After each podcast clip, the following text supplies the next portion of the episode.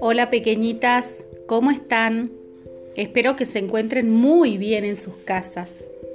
Hoy vamos a continuar con nuestra narración y voy a contarles el capítulo número 4 de esta historia. Vamos a recordar un poquito.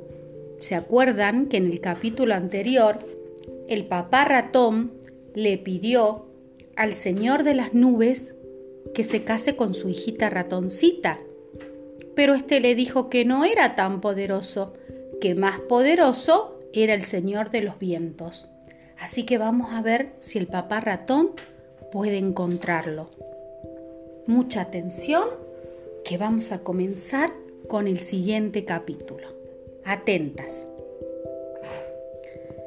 El papá ratón retomó su camino, iba navegando sobre una pequeña embarcación y de pronto el mar perdió su tranquilidad y sintió la fuerza invisible del Señor de los vientos que le impedía avanzar. Papá ratón se acercó insistente. El Señor de los vientos lo miró con mucha curiosidad y le preguntó, Ratón, ratón, ¿qué estás buscando hoy? Señor de los vientos, Señor de los vientos, no te veo, pero te siento. Vengo recorriendo el mundo en busca del ser más poderoso que hay en la tierra. Pensé que era el Señor Sol, pero él me dijo que era el Señor de las nubes. Y el Señor de las nubes me dijo que era usted. ¿Sabe? Tengo una hija es muy bondadosa y merece lo mejor. Me gustaría mucho que se case con ella. El señor de los vientos resopló.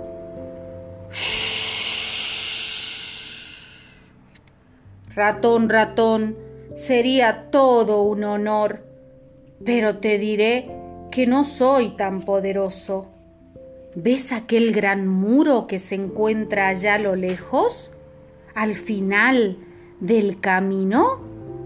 Pues Él definitivamente es el más poderoso.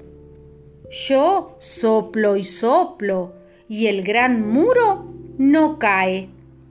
Acércate y pregúntale si desea casarse con tu hija. Adiós y buena suerte. Y así como llegó, el señor de los vientos se marchó sin llevarse el agradecimiento del papá ratón. Y así llegamos al fin. Terminó el capítulo número 4. Así que mañana les voy a enviar el capítulo número 5.